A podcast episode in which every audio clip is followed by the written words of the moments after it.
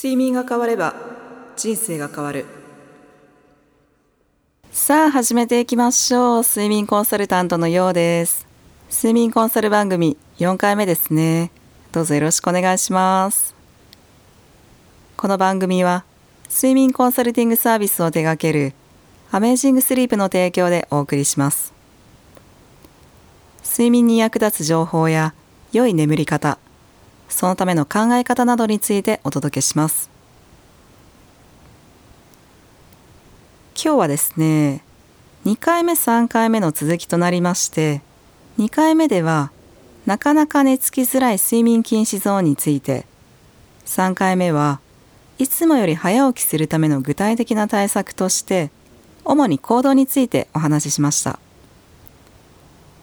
まだ聞かれてない方は一度遡っていただいて OK なのでよかったら聞いてみてくださいね。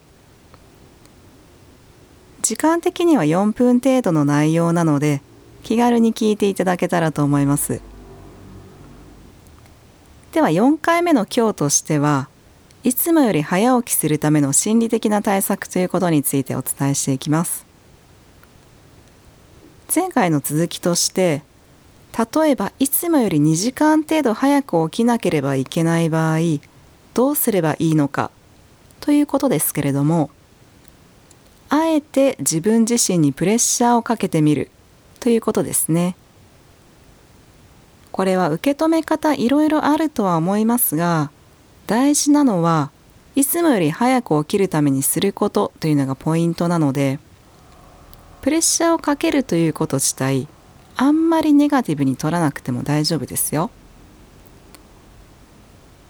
私自身も実際に行ってきた方法で早く起きるという効果はありましたしもちろん全ての人に当てはまるかどうかは別として一つの方法として考えていただけたらと思います具体的にお伝えするとあえて眠る時に例えば明日5時に起きないといけない。と心の中で何度も唱えてみるんです。暗示のような感じになりますけれども個人的な経験からこれは結構おすすめですね。これをしなかった失敗談として完全にリラックスモードで眠ってしまうとやっぱり寝坊してしまって本来起きたかった時間に起きれなかったことが実はあったんですよ。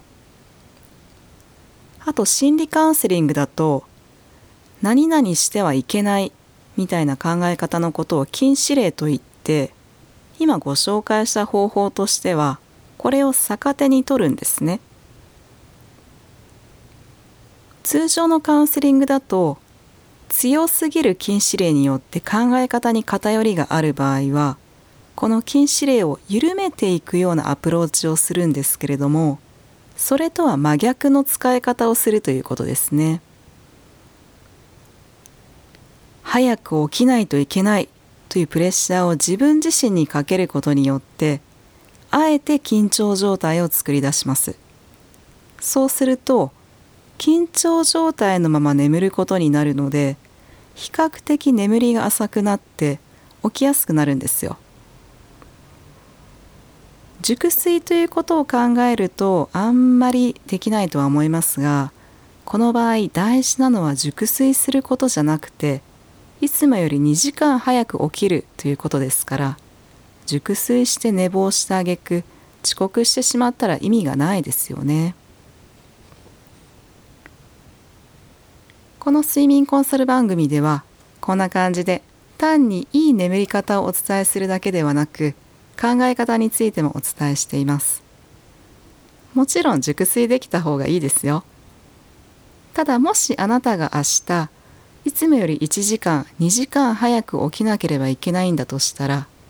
今回お伝えした内容を参考にしてみてください。今日はここまでで最後まで聞いてくださってありがとうございます。この番組はアメージングスリープの提供でお送りしました。あなたの眠りがあなたを癒す。素晴らしいものでありますように。ではまた。